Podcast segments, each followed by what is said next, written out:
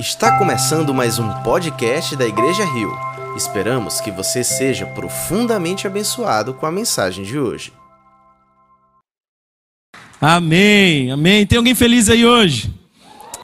Glória a Deus, eu também estou muito feliz. Tempo especial, nós estamos preparando o coração para esse novo cenário que nós estamos vivendo. E aí eu fiquei pensando assim, sobre o que, que eu falo hoje? Sobre o que, que eu falo, sobre o que, que eu falo. Decidi falar sobre nada mais, nada menos que mudanças. Acho que o tema é pertinente para nós, porque nós, como Igreja Rio, estamos de mudança. Você já se mudou alguma vez? Eu já me mudei várias vezes. Eu não sei se você gosta. Se você gosta, é raro. Pode apostar, eu nunca conheci ninguém que gosta de mudança. Esse é um negócio um tanto raro de se achar.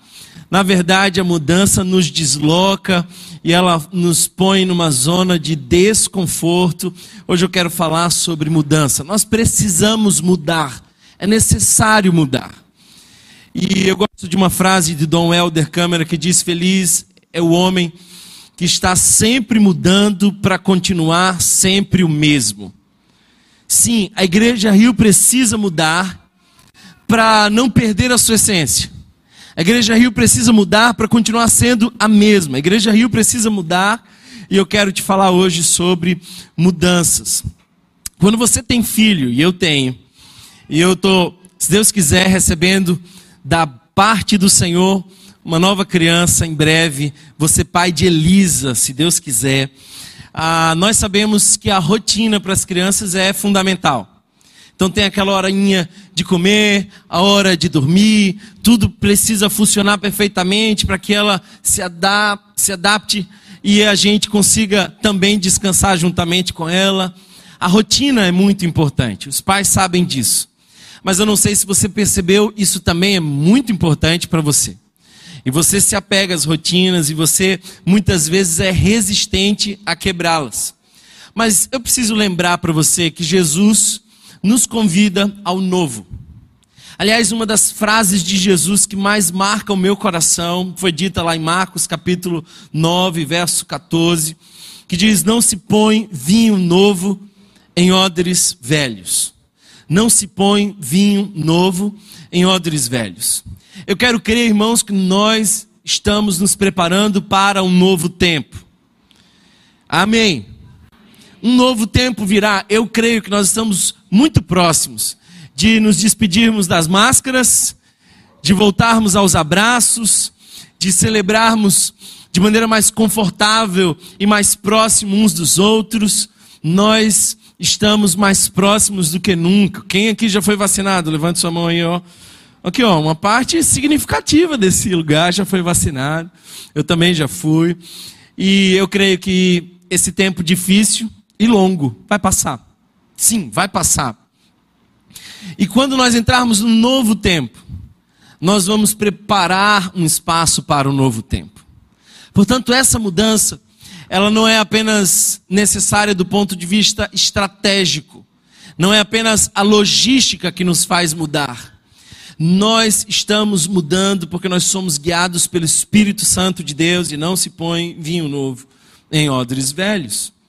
O fato é que nós temos resistência à mudança, e uma expressão que eu vi algumas vezes de domingo para cá foi: Poxa, eu gostava tanto daquele lugar. Talvez você foi uma dessas pessoas que pensou assim, mas estava tão bom ali, é?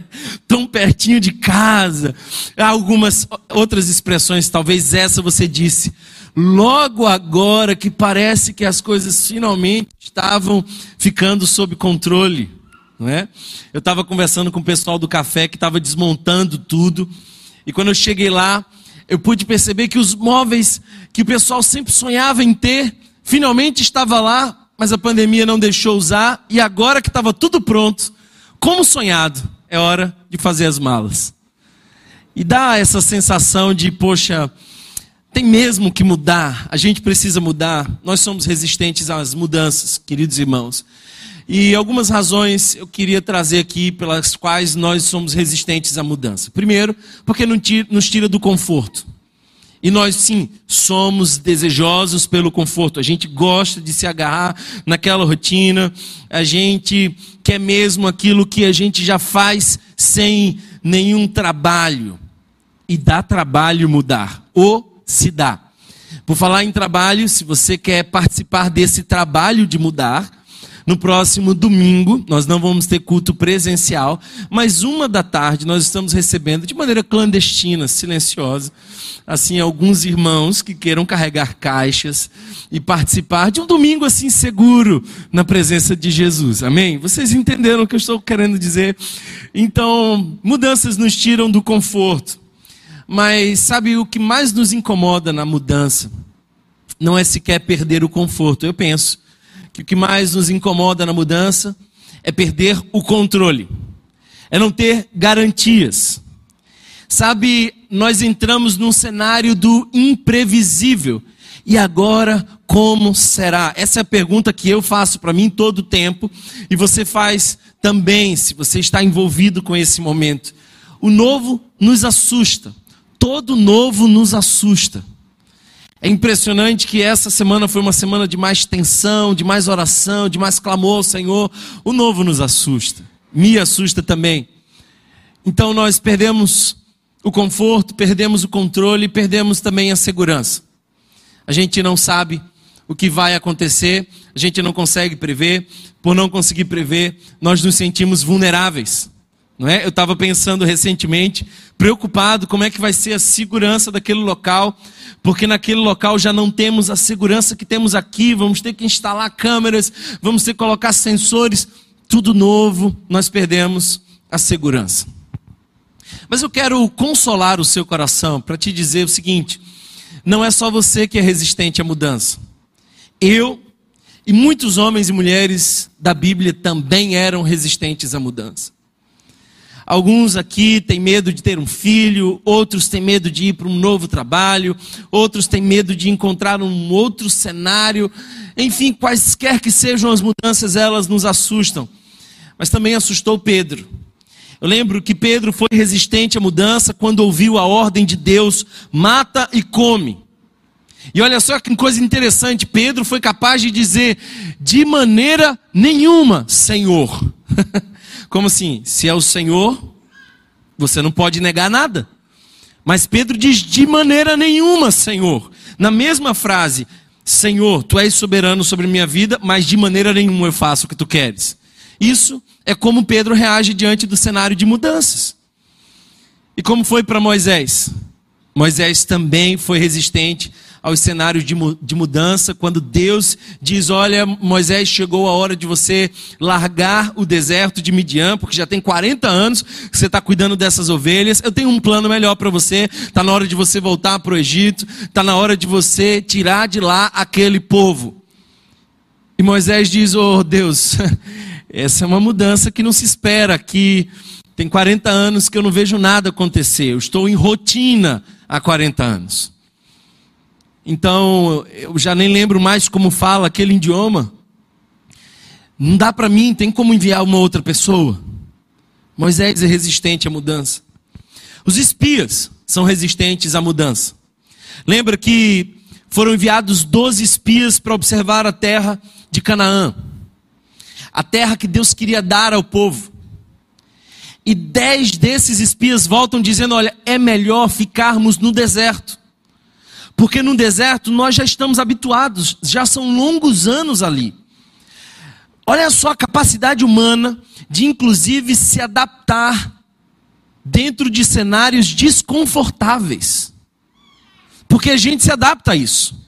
Eu tenho certeza de que alguns de vocês gostariam muito de mudar algumas coisas, mas já estão muito habituados dentro do cenário que estão. Então os espias preferem não mudar, não arriscar, não enfrentar desafios. Graças a Deus, ele levanta Josué e Caleb. Nós temos Jonas. E é interessante observar, por exemplo, Jonas. Jonas é um profeta resistente à direção de Deus. Então, eu imagino que Jonas se parece muito conosco. Jonas é de Deus, homem de Deus, que carrega a palavra de Deus, mas que não está muito confortável com a direção de Deus. ele é resistente às mudanças. Até o presente momento ele nunca tinha pregado para Nínive, porque Nínive era a capital de um povo extremamente sanguinário, terrível, perseguidor do povo de Deus. E agora Deus manda Jonas para empregar lá. Gideão foi resistente a mudanças. Ele foi resistente a largar o lagar para ir para os campos lutar contra os midianitas. Ele dá algumas desculpas para Deus, dizendo: Deus, eu sou o menor da minha tribo, a minha tribo é a menos expressiva dentre tantas tribos. Escolhe uma outra pessoa, eu não sirvo para esse negócio, eu não dou conta, eu sou pequeno demais, eu sou falho demais. Você tem boas respostas dentro de você para não mudar. Note que quando nós olhamos para o Novo Testamento, nós vemos, por exemplo, que a igreja foi muito resistente a receber o perseguidor Paulo.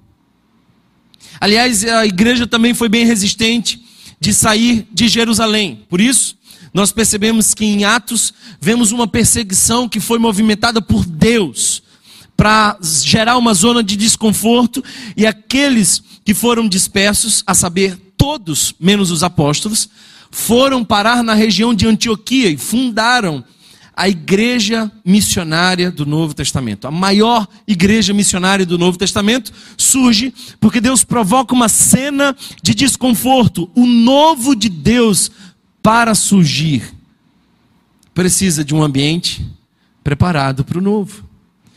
Então, os religiosos também foram resistentes. Eu diria que esses foram os mais resistentes. Então, mas resistentes a quê?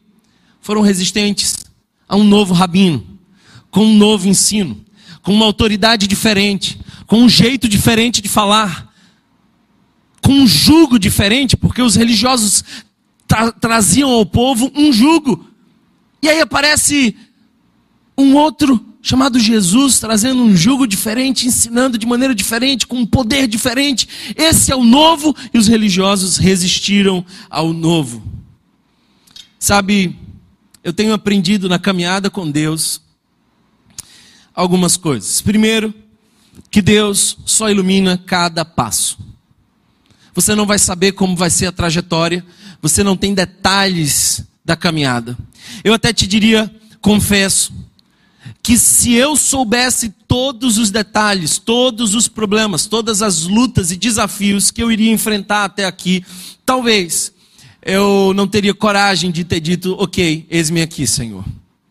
Deus só ilumina cada passo. Eu não sei como será amanhã. Eu costumo dizer que eu não sei qual é o futuro da Igreja Rio, porque Deus só me mostra cada passo. Ele me mostra uma cena por vez, e vez em quando, quando eu estou perdendo a esperança, ele me mostra uma cena lá do final. Vidas sendo impactadas, pessoas sendo alcançadas, e aquilo me inspira a seguir num caminho desconhecido. Eu preciso dizer para você que a Trindade nos ensina sobre mudança. Sim, olhe para Jesus e para o seu ministério e você vai perceber que Jesus estava em constante mudança. Ele não cura um, um cego da mesma forma.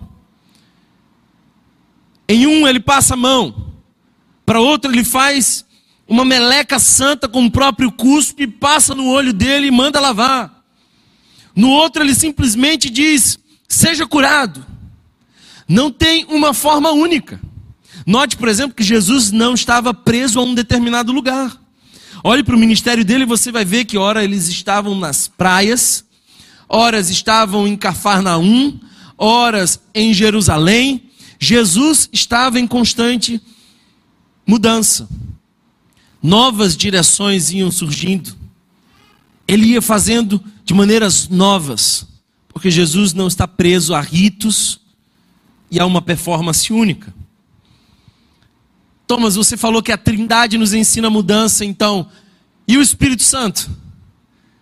Olha só, um dos símbolos que traduz o Espírito Santo é o vento.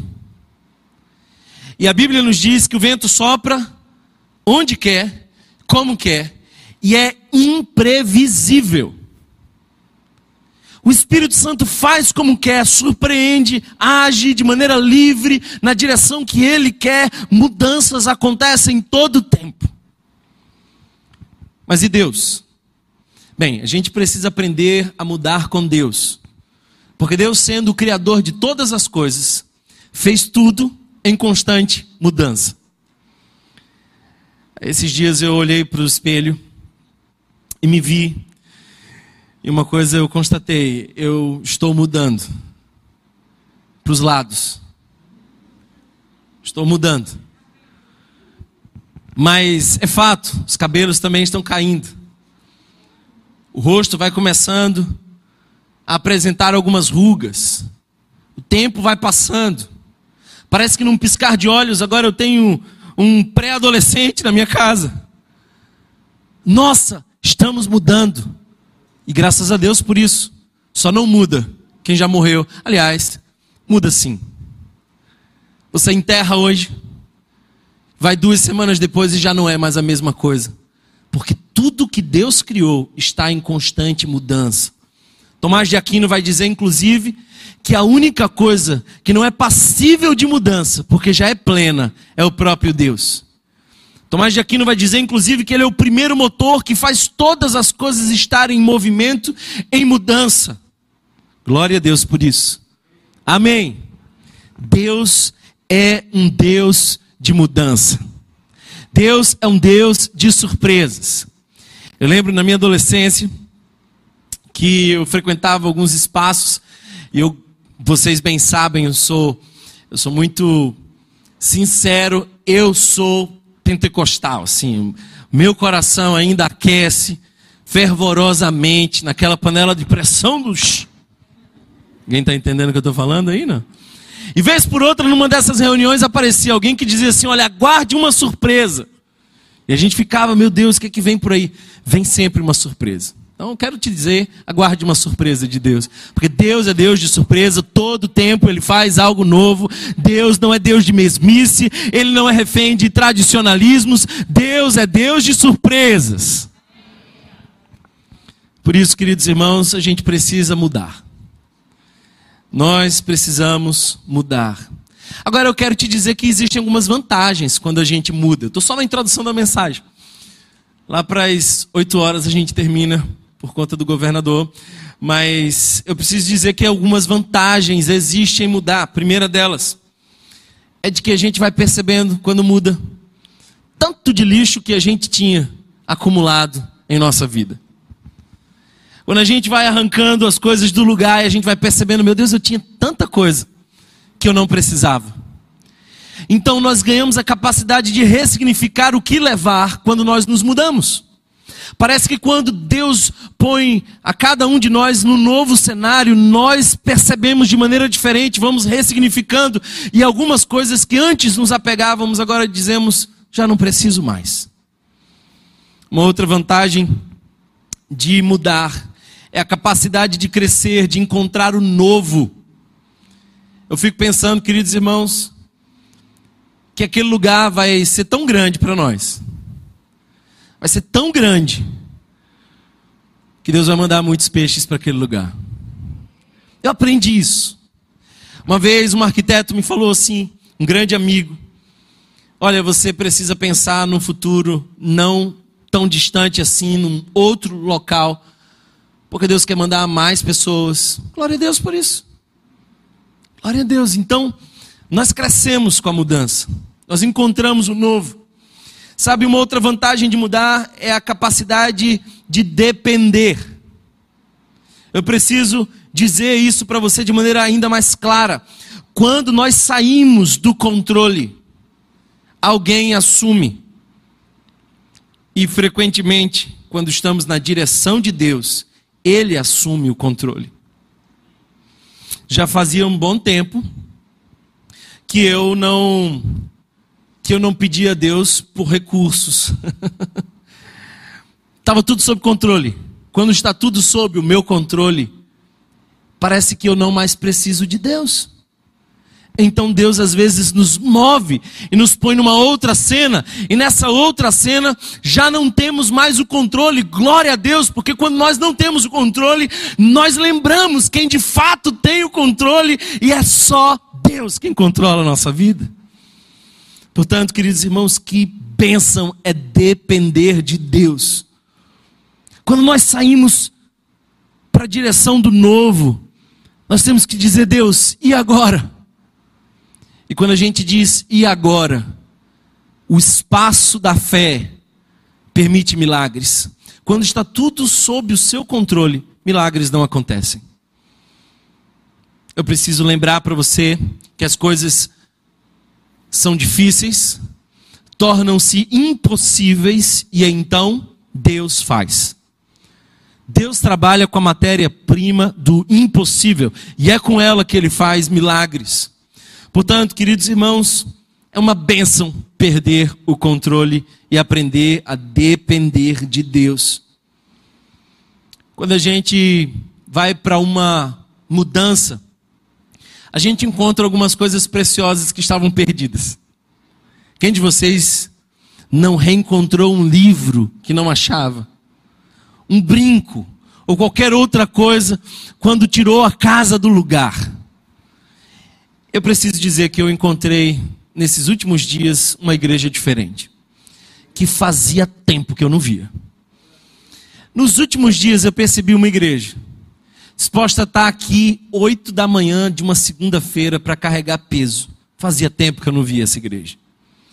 Eu recebi muitas mensagens de pessoas dizendo: vamos juntos pela fé, o Senhor é conosco, animadas, inspiradas, sem nem saber o que espera, mas cheias da convicção de que podem ser úteis, coisa que faz tempo que eu não vejo. Eu acho, queridos irmãos, que quando nós nos mudamos, nós reencontramos algumas coisas importantes, e uma delas é essa essência de que cada um é importante, é especial então, nessa igreja, quando nós estamos chamando a mudança, nós estamos dizendo: você pode carregar uma cadeira, você pode doar alguma coisa, você pode participar de um mutirão, você pode divulgar para alguém. Você é útil, é importante, nós estamos reencontrando esse lugar essencial do serviço. Mas eu preciso lembrar para vocês que uma outra vantagem é o desapego. Praticar o desapego. Eu fico pensando, irmãos, se nós estivéssemos apegados àquele espaço, quantos de vocês não teriam conhecido essa igreja? Quantos de vocês conheceram essa igreja nesse lugar? Levante sua mão se você é uma dessas pessoas que conheceu nesse lugar. Glória a Deus. Você pode agradecer porque alguns irmãos lá atrás decidiram desapegar daquela história. Foi porque alguns irmãos disseram: esse lugar é tão abençoado que a gente não pode ficar aqui. Vamos para o outro. Que você chegou. Desapego. Sabe, algo que eu noto no espírito da religião é esse apego tradicionalista. Frequentemente eu encontro pessoas que sentam aí nessas cadeiras, são abençoadas, são tocadas, são inspiradas. Aí elas saem e falam assim: Ô oh, pastor, que culto abençoado, que palavra de Deus. Eu venho para aqui para me alimentar, mas eu sou mesmo daquela igreja lá que o meu avô fazia parte, e tem somente 50 anos que eu estou lá, e eu vou para lá, nem gosto, não sou abençoado, mas é porque eu não, não quero mudar, sabe, pastor? Vocês estão entendendo o que eu estou falando, não? Tradicionalismo. É verdade que Deus fez alguma coisa poderosa nesse lugar. É verdade que milagres aconteceram nesse lugar, famílias foram alcançadas nesse lugar, pessoas enxergaram a Jesus, o que é o maior de todos os milagres nesse lugar, mas eu garanto a você que aquele que fez todos os milagres nesse lugar nos acompanha na mudança, ele vai conosco. Não é sobre um lugar, é sobre o Deus que nos leva em movimento. Aleluia! Ele vai conosco. Então a gente olha para esse lugar todo e fala assim: é verdade, investimos, foi bênção. Mas eu vou é para onde Deus manda. E queridos, eu quero afirmar para você: Deus nos manda estar em movimento. Preciso afirmar que o próximo lugar que nós vamos não é o definitivo. Amém? Um dia eu vou ter que pregar de novo sobre mudanças. Não sei quando. E dizer, gente, alguém apareça para carregar as coisas, que Deus vai nos levar para um outro lugar. Eu não sei para onde Deus nos leva, mas eu sei quem nos guia. Ele nos guia. Ele nos guia. Você pode escolher não mudar. E se você escolhe não mudar, você atrofia. Você nunca vai experimentar algumas coisas que um novo cenário te provoca. Se você não mudar, você nunca vai dizer: Eu venci um desafio, eu cumpri uma etapa, eu superei. Se você nunca mudar, você vai tornar-se apegado e cego com aquilo que você viveu. Tem gente que fica a vida inteira pegado nas coisas tradicionais. Ah, essa igreja não tem escola dominical. É verdade, minha irmã, deve ter sido João Batista que fundou a escola dominical. Amém? Claro que não. escola dominical não existia dois séculos atrás. Parece que só existe igreja se existir de um formato, de um jeito específico. O meu Deus faz tudo novo. O meu Deus é o Deus que nos leva para o novo. Você consegue imaginar o povo de Israel montando e desmontando as suas tendas, montando e desmontando o tabernáculo? Deus nos põe em movimento. Eu quero refletir com vocês sobre um texto que está lá em Jeremias. Por favor, abra ou ligue a sua Bíblia em Jeremias, capítulo de número 18. Nós vamos ler uh, o contrário do que nós costumamos fazer nós não vamos expor apenas um texto, mas dois. Eu quero que você perceba semelhanças e diferenças entre o capítulo 18 e o capítulo 19 do livro do profeta Jeremias. Então, observe o capítulo 18, tão conhecido de todos nós. Esse é um conhecidíssimo capítulo, e essa é uma passagem que certamente você já ouviu falar. Deus leva o profeta a visitar uma olaria. Em espírito, ele vê o oleiro trabalhando. E eu quero que você observe o verso 3 e 4. Então fui à casa do oleiro e o vi trabalhando com a roda. Mas o vaso de barro que ele estava formando estragou-se em suas mãos. E ele o refez, moldando outro vaso de acordo com a sua vontade. E ele o refez. E ele o refez, moldando outro vaso de acordo com a sua vontade. Deixe-me dizer o óbvio. Esse é um jeito de Deus dizer que aquilo que estava na mão do oleiro era passível de mudança. Se tem algo em comum entre o povo de Deus e um vaso de barro é de que ele é moldado, ele é mudado. As mãos de Deus estão dando novos contornos, fazendo novas coisas. E aí, quando a gente acha que se desfaz, é que ele refaz e faz um vaso novo vaso novo. Perceba que isso aqui é uma forma de dizer para o profeta, para o povo de Israel e para a igreja Rio: estejam disponíveis nas mãos de Deus, porque Ele frequentemente faz o novo. Mas você é resistente ao novo. Você quer ser aquela mesma pessoa com seu currículo evangélico. Não gosta de mudanças, gosta de ter tudo no controle. Nem sequer pensa em fazer uma oração mais fervorosa, porque se você fizer, pode acontecer alguma coisa que você não viu nos livros. Alguém está aqui comigo hoje? Eu quero ser vaso de barro, passível de modelar, de mudar, de mexer, de refazer, disponível para o novo. É aqui, não é mais.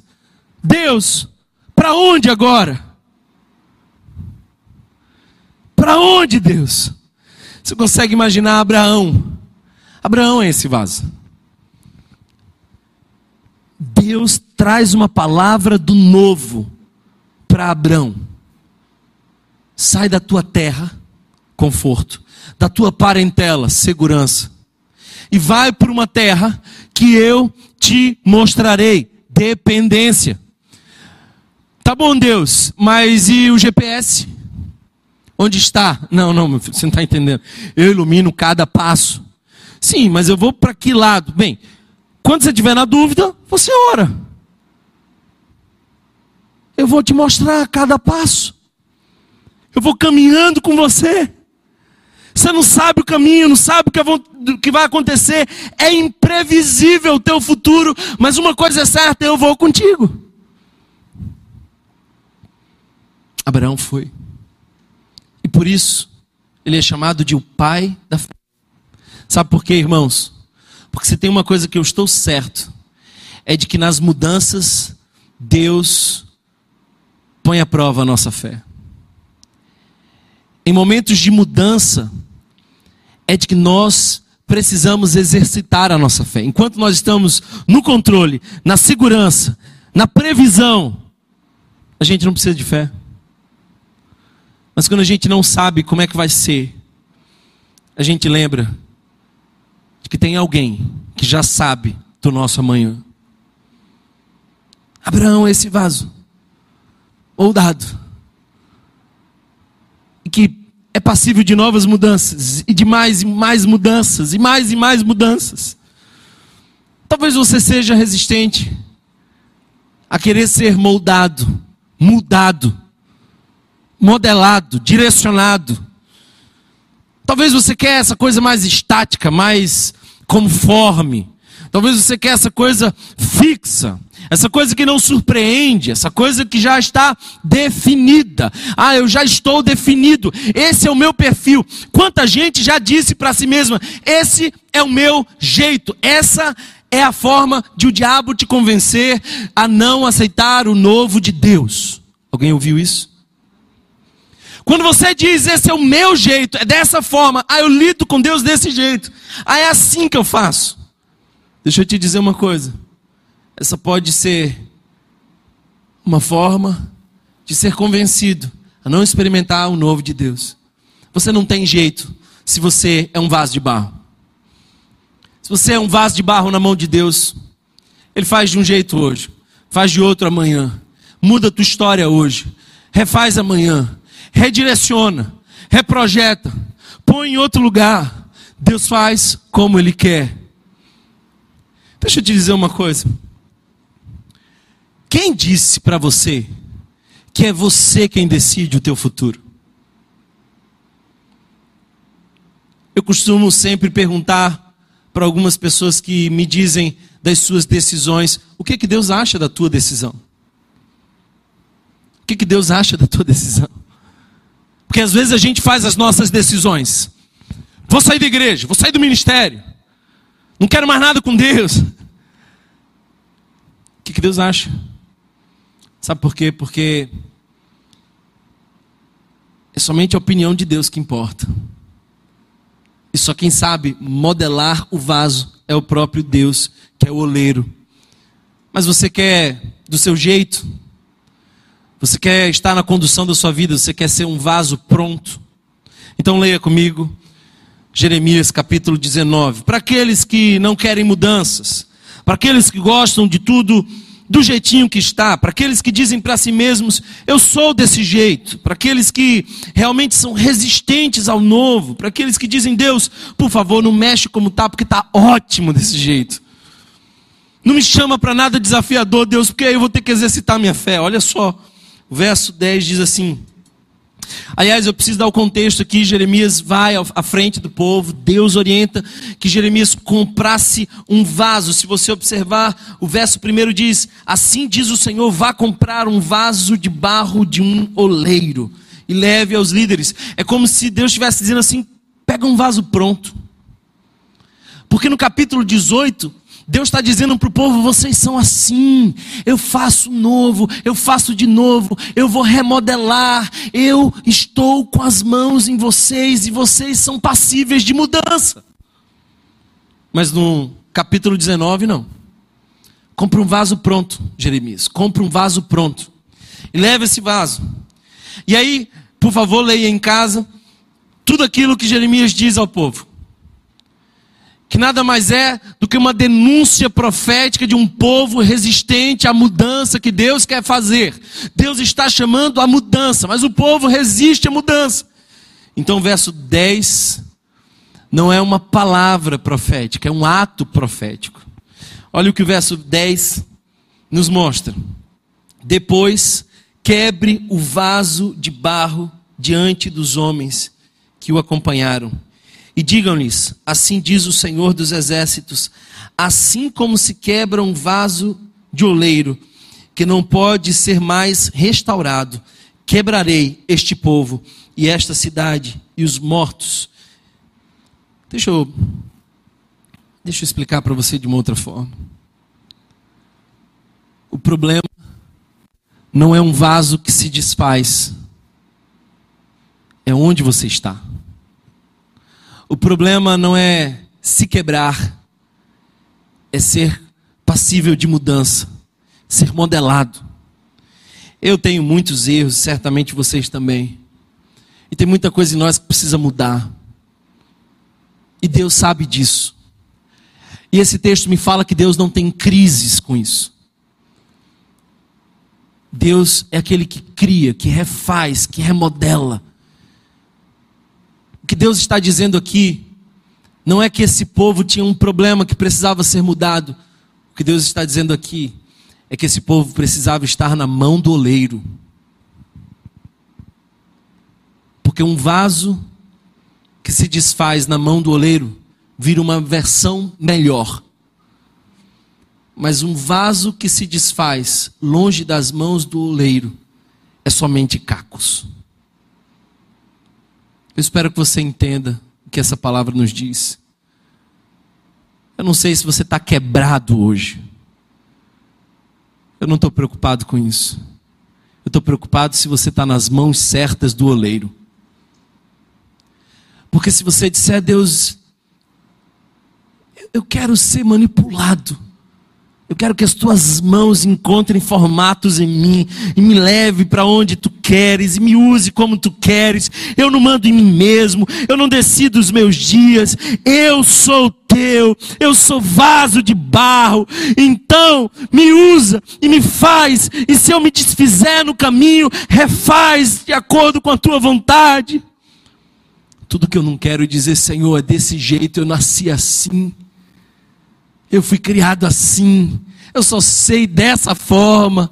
Eu não faço de outro jeito. Eu não queria o novo. Já está tudo confortável. Está tudo no lugar. Para esses, a queda é o fim. A minha pergunta para você é o seguinte: Você é um vaso passível de ser modelado diante do oleiro, conduzido pelas mãos daquele que te faz? Ou você tem insistido em ser um vaso seco, que quando cai se parte e não serve para nada? Sabe que isso quer dizer que a gente precisa depender do oleiro. Você sabia que o vaso de barro é o único tipo de vaso onde o seu criador precisa colocar a mão não é assim com metal, não é assim com vidro, mas com barro é assim, tem que ir a mão do oleiro. Já percebeu isso? Eu fui uma vez em Tracunhaém. Alguém já foi para lá, não? Ou tem alguém que mora ou morou por lá? Tracunhaém é um lugar que você tem que ir. Antes de você ir a Jerusalém, vá a Tracunhaém. Entendeu? Entenda as coisas preciosas que Deus deu aqui na nossa cultura. E quando a gente vai lá, tem as casas do oleiro. Você já foi lá, não? Aí o pessoal vai fazendo, e é lindo, é lindo, é lindo. E ele vai ditando o ritmo com o pé aqui, vai modelando. Eu estava lá uma vez observando aquilo, Deus falando comigo. Era um senhorzinho sem camisa, concentrado na sua obra. E lá para as tantas eu notava que ele, que ele dava um tapinha no vaso, e, e o pé ia, e ele ia modelando. Daqui a pouco ele dava um outro tapinha, e ele mais um outro tapinha. Eu fiquei incomodado com aqueles tapinhas.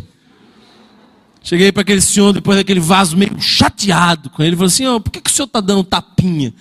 Aí ele falou assim: é para mó de aprumar. Eu entendi tudo. Não se incomode com tapinha de Deus. É para mó de aprumar você. Obrigado, Senhor, pela tua graça, pela tua misericórdia. Faz de nós um vaso passível de mudanças. A gente não quer ser resistente à mudança, a gente quer o teu novo. A gente te agradece por tudo aquilo que tu fez nesse lugar, mas sabemos que tu ainda farás infinitamente mais do que pedimos ou pensamos. Deus, eu te consagro esse povo, Senhor. É teu, essa igreja é tua, não é minha. Deus, a obra é tua e não é minha. Eu não vou me preocupar com a provisão, com a segurança, de como será.